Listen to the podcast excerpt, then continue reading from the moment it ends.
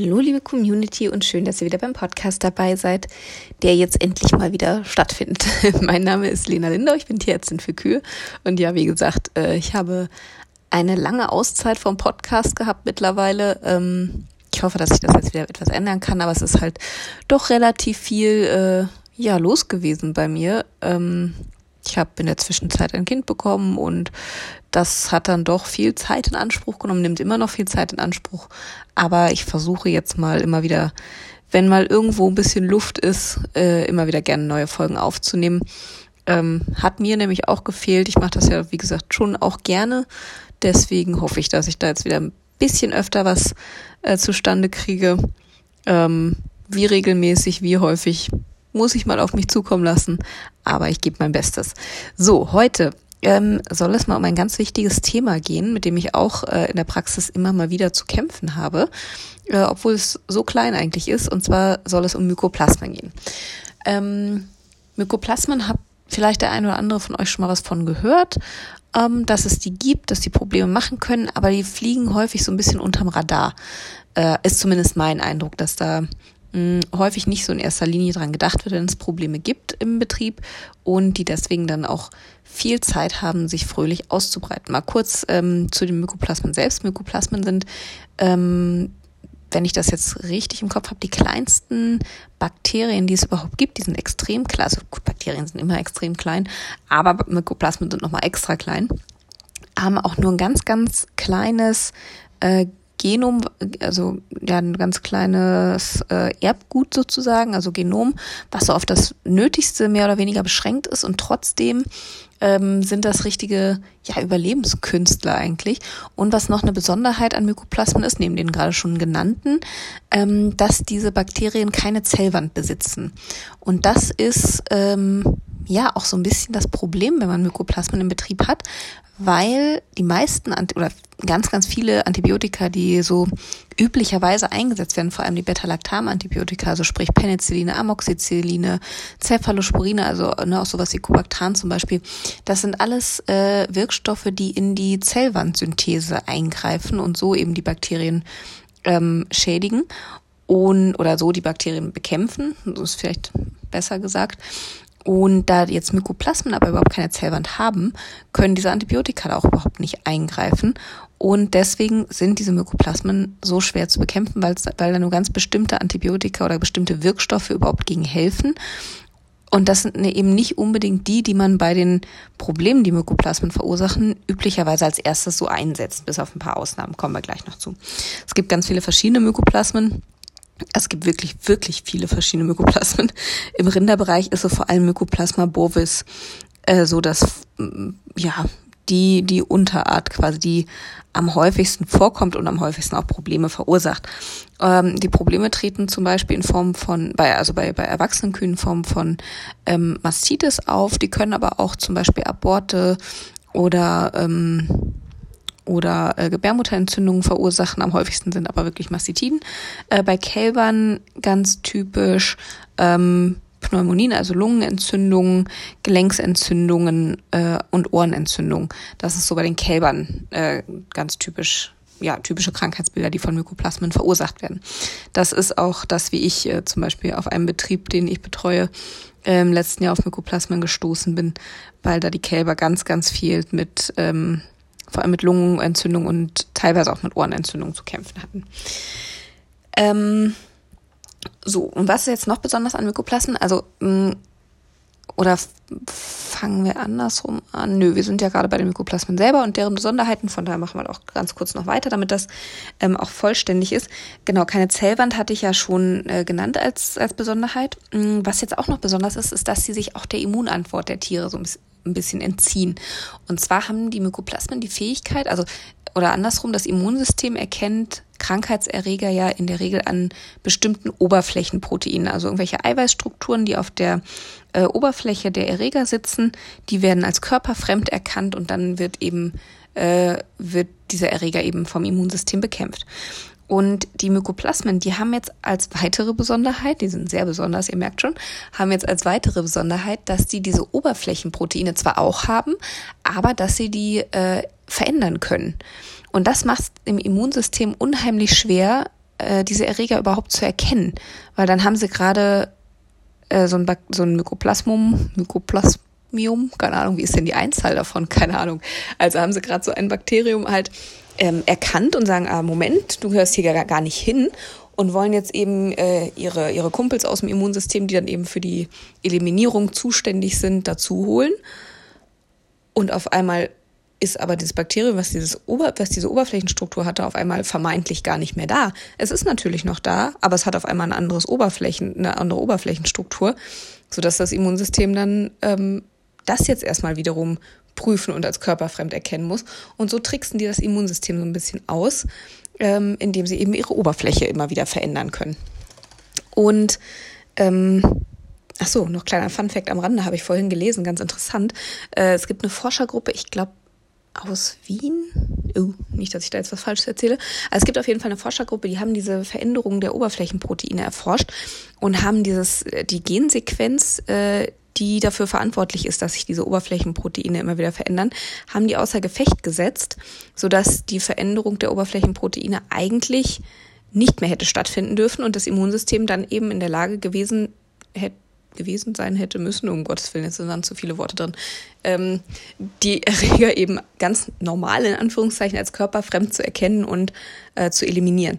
Und das war aber nicht der Fall, sondern diese Veränderung der Oberflächenproteine, das scheint ein so essentieller Überlebensmechanismus äh, dieser Bakterien zu sein, dass sie es irgendwie geschafft haben, das zu kompensieren und ähm, mit ich weiß, ich, ah, ich habe es leider gar nicht mehr im Kopf, wie es funktioniert hat, aber die haben es geschafft, trotz dass dieses Gen dafür eigentlich ausgeschaltet war, ihre Oberfläche trotzdem weiter zu äh, variieren, indem sie irgendeine andere Struktur äh, aktiviert haben. Ich weiß, ich kriege es gerade nicht mehr ganz zusammen, aber fand ich ganz spannend. Das muss ich nochmal raussuchen.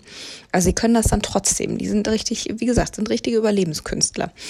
Ähm, Genau, und sie sind ähm, außerdem auch ähm, ja so ein bisschen nicht nur, aber auch äh, spezialisiert auf die äh, auf den auf den Respirationstrakt, also auf den Atemtrakt.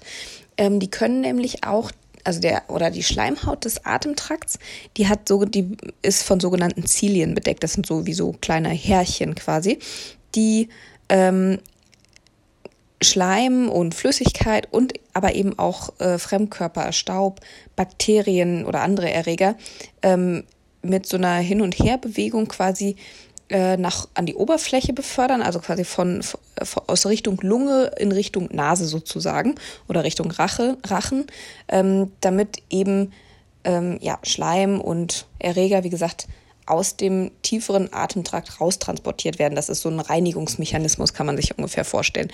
Und die Mykoplasmen, die können das, dass diese Zilienbewegung äh, gehemmt wird im Respirationstrakt, sodass sie sich da auch schön auch wirklich äh, ansiedeln können, weil sie ja nicht mehr wegtransportiert werden.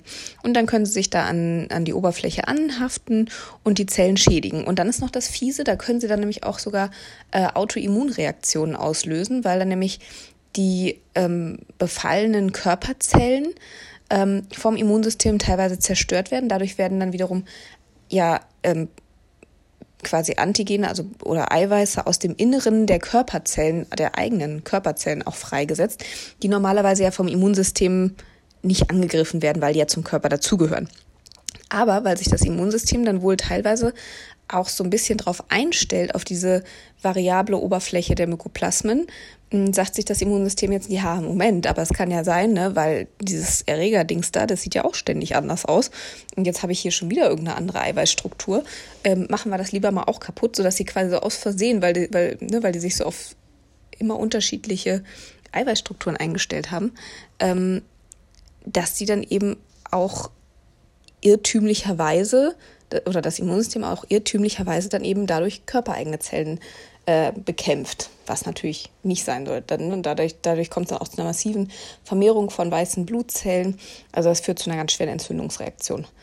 Kann dazu führen, ist nicht in jedem Fall der Fall, aber kann passieren, wenn das Immunsystem dann ausreichend verwirrt ist sozusagen. So, jetzt äh, genau das, das zu den Mykoplasmen an sich. Ich äh, schweife ein wenig ab. Ich wollte ja noch über das Krankheitsbild sprechen. ähm, genau, verbreitet oder an, äh, sie, Mykoplasmen sind erstmal hoch ansteckend und verbreiten sich im Bestand vor allem über Körpersekrete, also sprich über, über Milch, über Speichel, über Nasensekret, Ähm, aber zum Beispiel auch nicht vergessen, das äh, wird auch häufig verkannt, ähm, über Sperma zum Beispiel von infizierten Deckbullen kann das auch verbreitet werden. Also wer einen Bullen in der Herde laufen hat, äh, bei Mutterkuhherden dürfte das die Regel sein, aber auch manche Milchviehbetriebe haben ja einen Bullen mitlaufen. Auch der kann das eben dann weitergeben über, äh, zwischen den Kühen. Und Milch ist natürlich äh, das größte Ansteckungs, äh, die größte Ansteckungsquelle für neugeborene Kälber. Wobei neugeborene Kälber teilweise auch, weil äh, Mykoplasmen teilweise tatsächlich auch zur normalen äh, Oberflächenflora, also ne, jede Schleimhaut hat ja so eine gewisse Bakterienflora auf sich sitzen, die da auch hingehört und völlig normal ist. Und Mykoplasmen gehören leider teilweise auch zur normalen, ähm, ja, zum, zum normalen Besatz der Schleimhäute sozusagen und ähm, lösen nur bei Stresssituationen zum Beispiel Krankheiten aus. Das heißt, sie können zum Beispiel auch in der Vaginalschleimhaut einfach da sein, ohne irgendwelche Probleme zu machen. Und wenn dann aber zum Beispiel der Geburt, und können dann aber während der Geburt aufs Kalb übergehen und dann dort Probleme machen. Oder wenn die Kuh dann irgendwie Stress hat durch eine Schwergeburt oder ähnliches, ähm, oder der Geburtsstress selber reicht manchmal schon, können dann trotzdem dann da wieder äh, zum Beispiel zu Gebärmutterentzündung führen. Also das ist so ein bisschen hm, schwierig, die kleinen Kerlchen. Genau. Ähm, wenn jetzt ähm, ja, wie erkennt man das Ganze jetzt? Also die sind auch nicht in der Routine-Diagnostik so einfach ähm, zu diagnostizieren, sondern wenn äh, zum Beispiel jetzt bei Mastitiden Erregernachweis gemacht wird, da sind Mykoplasmen standardmäßig nicht dabei, weil die äh, auf Spezialnährböden angezüchtet werden müssen. Die werden auf den normalen Nährböden wachsen die gar nicht. Das ist Punkt eins. Also sie müssen extra angefordert werden, damit eine extra Kultur dafür angelegt wird. Und ähm, das war Punkt zwei, habe ich vergessen. aber ach so, man kann die aber auch über einen PCR-Test zum Beispiel nachweisen. So, das wollte ich noch ergänzend dazu fügen. Also müssen nicht angezüchtet werden zwingend, aber also können auch über einen PCR-Test nachgewiesen werden. Ähm, es wird nur natürlich in der Mastitis-Diagnostik in der Regel erstmal angezüchtet, weil man ja auch einen äh, Resistenztest machen möchte und dafür braucht man halt die angezüchteten Keime. Gut. Ähm, ja, bleiben wir mal kurz, weil wir gerade bei der Milch waren, bleiben wir mal bei, den, bei der Mastitis. Äh, wie sieht so eine Mykoplasma-Mastitis jetzt aus? So ein bisschen ähnlich wie eine Colimastitis, eigentlich zumindest vom Milchsekret her. Ne? Das ist auch so, mh, hm, oder kann, kann so wässrig, grünlich, so ein bisschen grisselig sein auch. Also nicht ganz wie ein Coli, aber kann schon mal, ne, wo man schon so sagt, mh, hm, sieht jetzt nicht 100% typisch aus, aber könnte ein Coli sein. Ähm, aber die Kühe haben in der Regel kein gestörtes Allgemeinbefinden, was ja bei Coli auch nicht in 100% der Fälle, aber häufig ja sehr, sehr schwere Störungen des Allgemeinbefindens verursacht, ne, mit, mit Festliegen und allem drum und dran und hohem Fieber. Ähm, das machen Mykoplasmen normalerweise nicht bei den Kühen. Also so ein Mastitis, äh, da ist zwar das, ähm, das Milchsekret verändert und das, das Viertel ähm, ne, hat eindeutig eine Mastitis, aber die Kuh selber hat in der Regel keine Störung des Allgemeinbefindens. Ähm, es kann dann auch von Viertel zu Viertel immer wieder springen, ne, dass immer wieder ein anderes Viertel betroffen ist. Ähm, es kann sogar ein Viertel einfach, äh, ja, die, der Milchfluss quasi versiegen, also das Viertel kann sozusagen veröden. Ähm, die Milch geht ganz stark zurück. Und äh, ja, gut, hohe Zellen ist ja sowieso bei Mastitis eher die Regel als die Ausnahme. Und vor allem, was natürlich wichtig ist, dadurch, dass die diese Erreger eben, wie gesagt, diese Zellwand nicht haben, ähm, kann man die Kühe auch behandeln, behandeln, behandeln, aber in der Regel wird sich da auch kein Behandlungserfolg einstellen. Also die werden immer, ne, entweder immer wieder krank, also es kann auch zu Spontanheilungen kommen, wobei auch dann meistens noch Erreger irgendwie vorhanden sind, dass sie dann subklinisch noch da sind, ne, die dann keine akute Entzündung gerade ist, aber trotzdem noch Erreger da sind. Also da soll man sich nicht von täuschen lassen. Genau, und vor allem lassen die sich aber auch mit den normalen Behandlungen einfach nicht greifen und deswegen äh, sind diese Kühe dann einfach chronisch euterkrank. Und man weiß immer nicht so richtig, warum eigentlich. Ähm und das ist dann eben ganz, und mh, mm, das musste ich tatsächlich mal rauskriegen, weil ich habe gedacht, naja gut, aber es gibt ja Medikamente, die dagegen wirken, also gegen Mykoplasmen. Ähm, wobei ich da jetzt auch gelesen habe, ja, die gibt es zwar, aber trotzdem ähm, heilen diese Mastitiden häufig nicht komplett aus. Also die Kühe müssen eigentlich immer als chronisch krank angesehen werden, auch wenn man die mit einem wirksamen äh, Antibiotikum behandelt hat, auch wenn das Viertel oder das Euter aktuell in Ordnung zu sein scheint. Ähm, ganz weg kriegt man die in der Regel wohl eher nicht. Also kann man sagen, einmal Mykoplasmen, immer Mykoplasmen. Ähm, auch Milch, die dann an die Kälber vertränkt werden soll, also von Mykoplasmen infizierten Kühen am besten gar nicht. Oder wenn man keine andere Wahl hat beim Kolostrum oder wenn man keine Kolostrumbank von gesunden Kühen zum Beispiel hat, dann auf jeden Fall pasteurisieren, weil sonst hat man es sofort im Kalb. Auch die Kälber müssen dann nicht sofort krank davon werden, aber wenn die da erstmal drin sind äh, und das Kalb dann ein bisschen, weiß ich zum Beispiel in die, in die Gruppenhaltung umgestaltet wird, ein bisschen Stress hat, dann ne, kann die dann halt doch wieder zu Problemen führen. Und auch diese Kälber, die haben die Mykoplasmen dann drin, die wachsen dann auch zu infizierten Kühen heran. Also die, die Mykoplasmen im Körper, die verschwinden dann nicht einfach im Laufe der Zeit, sondern, ne, wie gesagt, weil die sich eben vor dem Immunsystem so gut verstecken können, sondern die bleiben einfach im Tier und führen dann eventuell später dann bei der Kuh irgendwann wieder zu Mastitis, zu Gebärmutterentzündung, zu Fehlgeburten, was auch immer. Also die machen einfach immer Probleme. Von daher ist es auf jeden Fall sinnvoll, wenn man weiß, man hat diese Viecher im Bestand, dass man auch versucht, die wieder loszuwerden. Das ist nicht einfach, aber es ist möglich. Ähm, ja, Moment, wo fangen wir da an? Achso, bei Kälbern hatte ich ja noch gesagt, ne, äh, Lungenentzündungen, Gelenksentzündungen, Ohrenentzündungen sind so die ganz typischen Krankheitsbilder. Auch die lassen sich behandeln.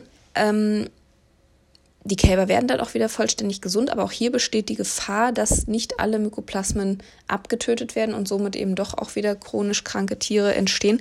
Und die Gefahr ist umso größer, je später man eine wirksame Behandlung anfängt. Ne? Also wenn man jetzt einen, Kalb mit Lungenentzündung hat zum Beispiel ähm, und behandelt das erstmal mit Amoxicillin, weil man das halt immer genommen hat und das bisher auch gut angeschlagen hat.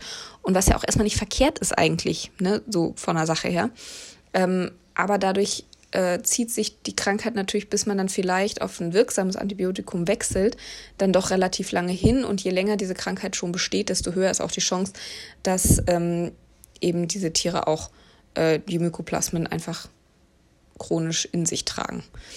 Ähm, wenn man da relativ früh dran ist und direkt als erste Behandlung quasi ein wirksames Medikament in ausreichend hoher Dosierung und über einen ausreichend langen Zeitraum einsetzt, dann kann man Glück haben, dass man das Kalb tatsächlich auch wirklich gesund kriegt, im Sinne von, dass man die Erreger auch alle tot kriegt.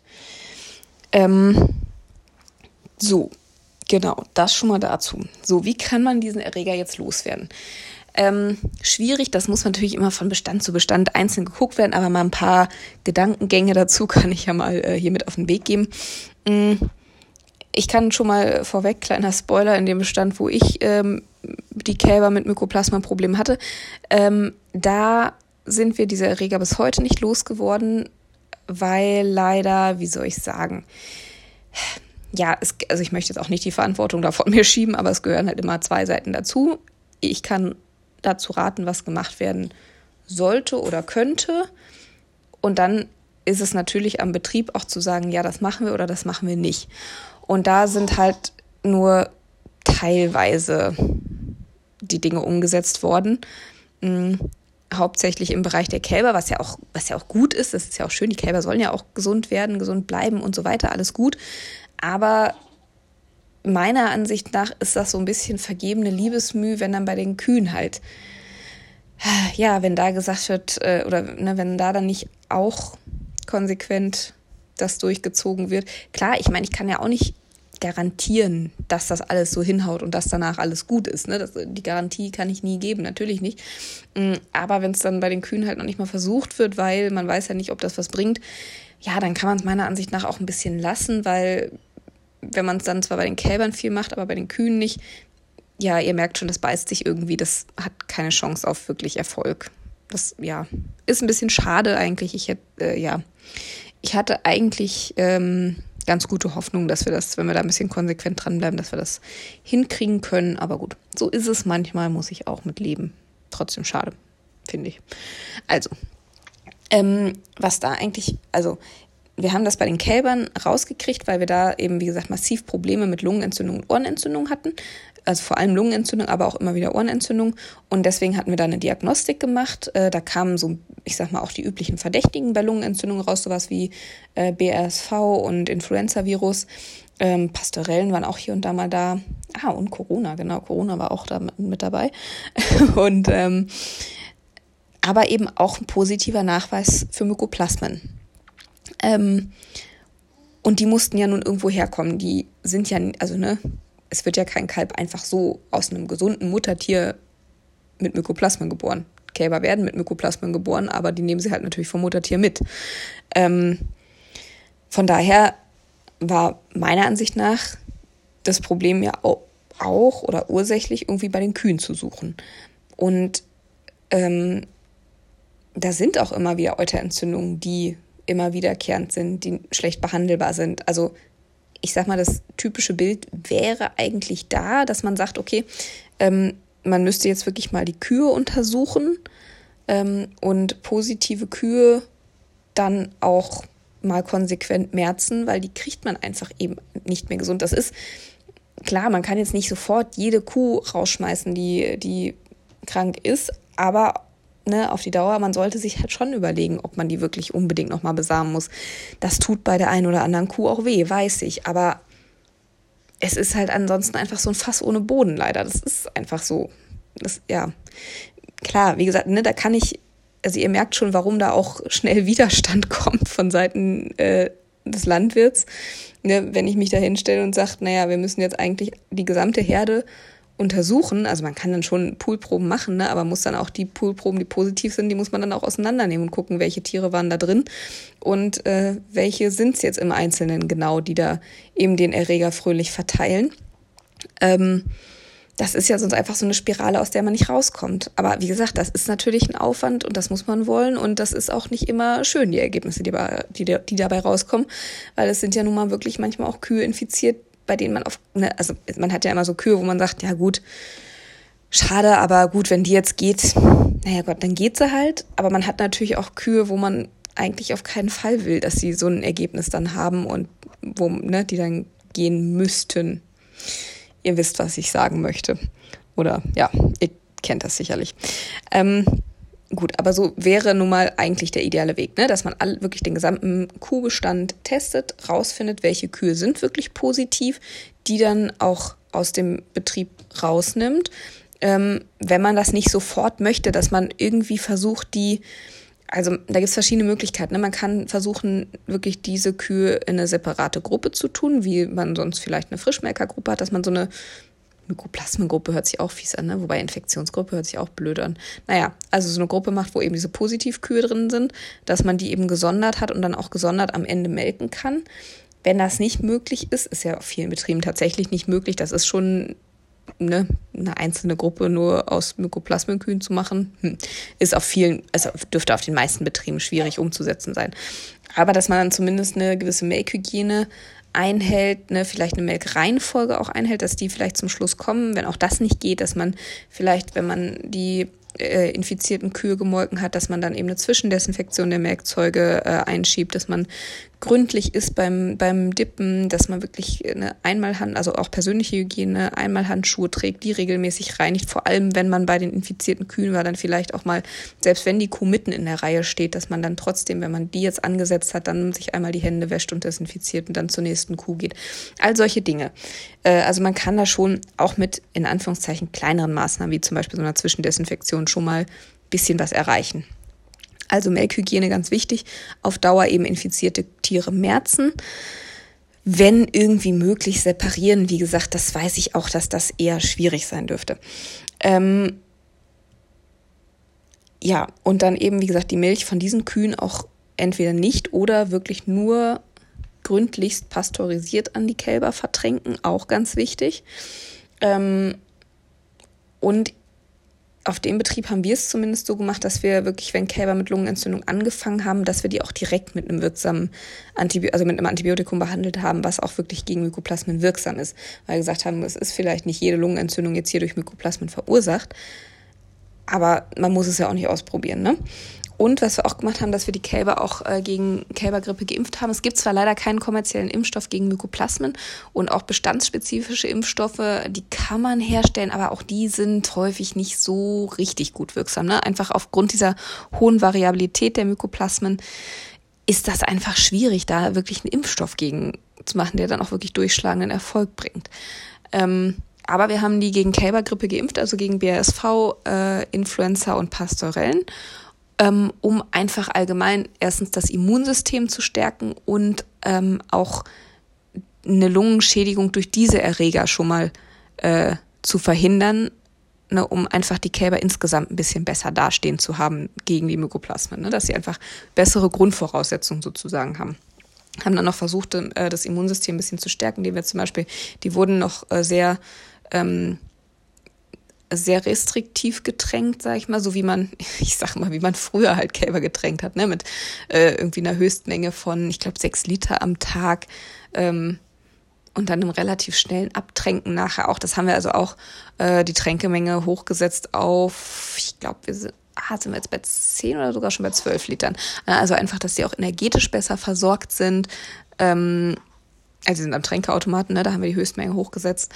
Ähm, die wird ja auch nicht von jedem Kalb immer abgerufen, aber sie hätten die Möglichkeit. Ne? Das ist, ich glaube, wir sind mittlerweile auf 12 Liter. Also einfach, um die energetisch besser zu versorgen. Ähm, die werden auch ähm, nach der Geburt schon mal mit Eselen und Eisen behandelt, weil das ja auch das Immunsystem wieder ein bisschen stärkt. Ne? Also und so haben wir eben angefangen, mit diesen Maßnahmen einfach die Kälber zumindest mal ein bisschen ja, widerstandsfähiger zu machen. Ja, lass es mich mal so ausdrücken. Das hat auch, also das zeigt auch Erfolge, das ist gut, ne? Das ist, ist wunderbar, das ist schön zu sehen, dass sowas Erfolg hat. Aber wie gesagt, es ist halt leider so ein bisschen trotzdem symptomatisch, weil bei den Kälbern ist mir eigentlich eine Stufe zu weit hinten, wenn man da ansetzt, ne? sondern wir müssten eigentlich bei den Kühen ansetzen. Aber ja, drückt mir die Daumen, vielleicht kriege ich es ja doch noch irgendwie ähm, irgendwann mal realisiert. Ich weiß es auch nicht. Ich, äh, ja, ich rede mal mit Engelszungen, aber vielleicht, vielleicht äh, findet es ja irgendwann Gehör. Wer weiß. Vielleicht, wenn es jetzt bei den Kälbern schon mal Erfolge zeigt, vielleicht äh, lassen sie mich ja dann auch irgendwann an die Kühe. Ich hoff's. Gut, genug gejammert. Ähm, so, gibt's dazu jetzt noch was zu sagen? Ach so, ja, genau, wie kann man die Viecher denn jetzt eigentlich behandeln? Ähm, also, wie gesagt, Penicilline, Amoxicillin, Cobactan könnte alles lassen, hilft nicht gegen die Dinger.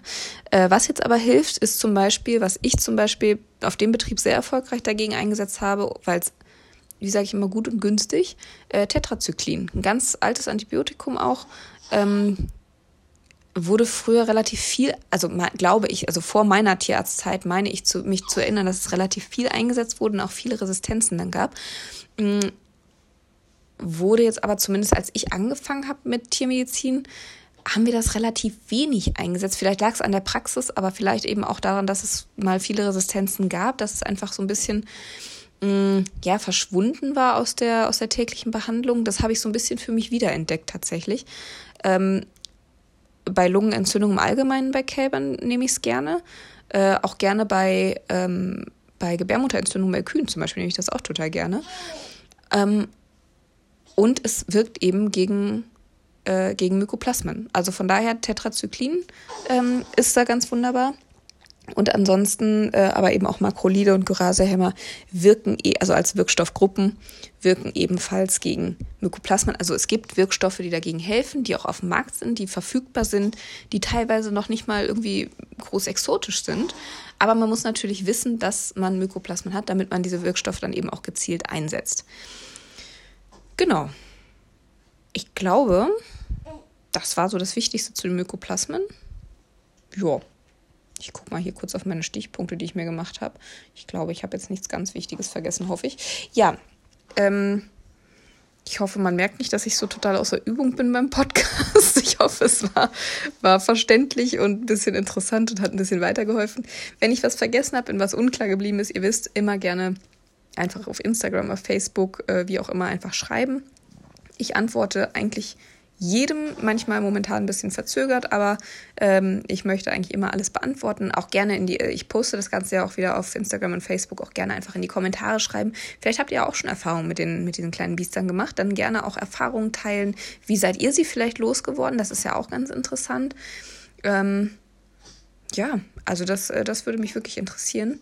Äh, weil wie gesagt, so häufig habe ich, sind, äh, oder laufen die mir auch nicht über den Weg, beziehungsweise ich vermute manchmal, dass die vielleicht viel häufiger auch da sind, aber dadurch, dass man sie nicht routinemäßig mit untersucht mm, und die so ein bisschen, wie gesagt, so ein bisschen unterm Radar fliegen, weiß ich gar nicht, ob die nicht vielleicht auch viel öfter an irgendwelchen Krankheitsgeschehen beteiligt sind. Man weiß es bloß einfach nicht, weil nicht drauf getestet wird. Das ist so ein bisschen meine Vermutung. Gerade was so, was so Euterentzündung angeht. Bei den Kälbern, ähm, wenn man da so Nasentupfer oder einen Anti Antikörpernachweis macht, da hat man die schon mal eher mit dabei, ne, dass man sagt, hoppla, da haben wir Antikörper gegen Mykoplasmen. Aber auch wenn man da äh, Erregernachweise macht bei den Kälbern mit Lungenspülproben, mit Nasentupfern, was auch immer, sind die da ja auch nicht routinemäßig mit dabei, einfach wegen, ne, weil die anders, ist ja gut, es sei man macht einen PCR-Test dann vielleicht schon. Aber wenn man auch da anzüchtet, eben auch nicht. Wobei, gut, bei den Kälbern wird dann auch häufiger schon mal ein PCR-Test gemacht. Da ist es dann einfacher, zumindest die zu, mit zu erfassen. Aber wie, bei den Euterentzündungen, spätestens da, ähm, weiß ich gar nicht, ob die nicht viel häufiger Probleme machen, als man so denkt. Könnte ich mir vorstellen. Naja, also, so mal meine Gedanken noch dazu. Ähm, und wie gesagt, mich interessieren da auch wirklich eure Erfahrungen, weil so oft, wie gesagt, hab, ne, sind die mir bisher auch noch nicht über den Weg gelaufen. Ähm, von daher ist es auch immer spannend, da ein bisschen Austausch zu haben, mal zu hören, wie gehen andere damit um, wie haben andere Erfolge erzielt in, in der Sanierung vielleicht sogar, vielleicht sind sie, seid ihr sie sogar losgeworden. Also das interessiert mich wirklich, von daher schreibt gerne mal in die Kommentare oder mir persönlich. Und dann, ja, auf die nächste Podcast-Folge, würde ich sagen. Ich hoffe, wir hören uns da wieder. Würde ich mich sehr freuen. Vielen Dank fürs Zuhören. Und wenn ihr mögt, ja, hören wir uns, wie gesagt, beim nächsten Mal wieder. Ich wünsche euch bis dahin eine wunderbare äh, Mastitis, Lungenentzündungs, Mykoplasmenfreie Woche. Und dann bis zum nächsten Mal. Macht's gut.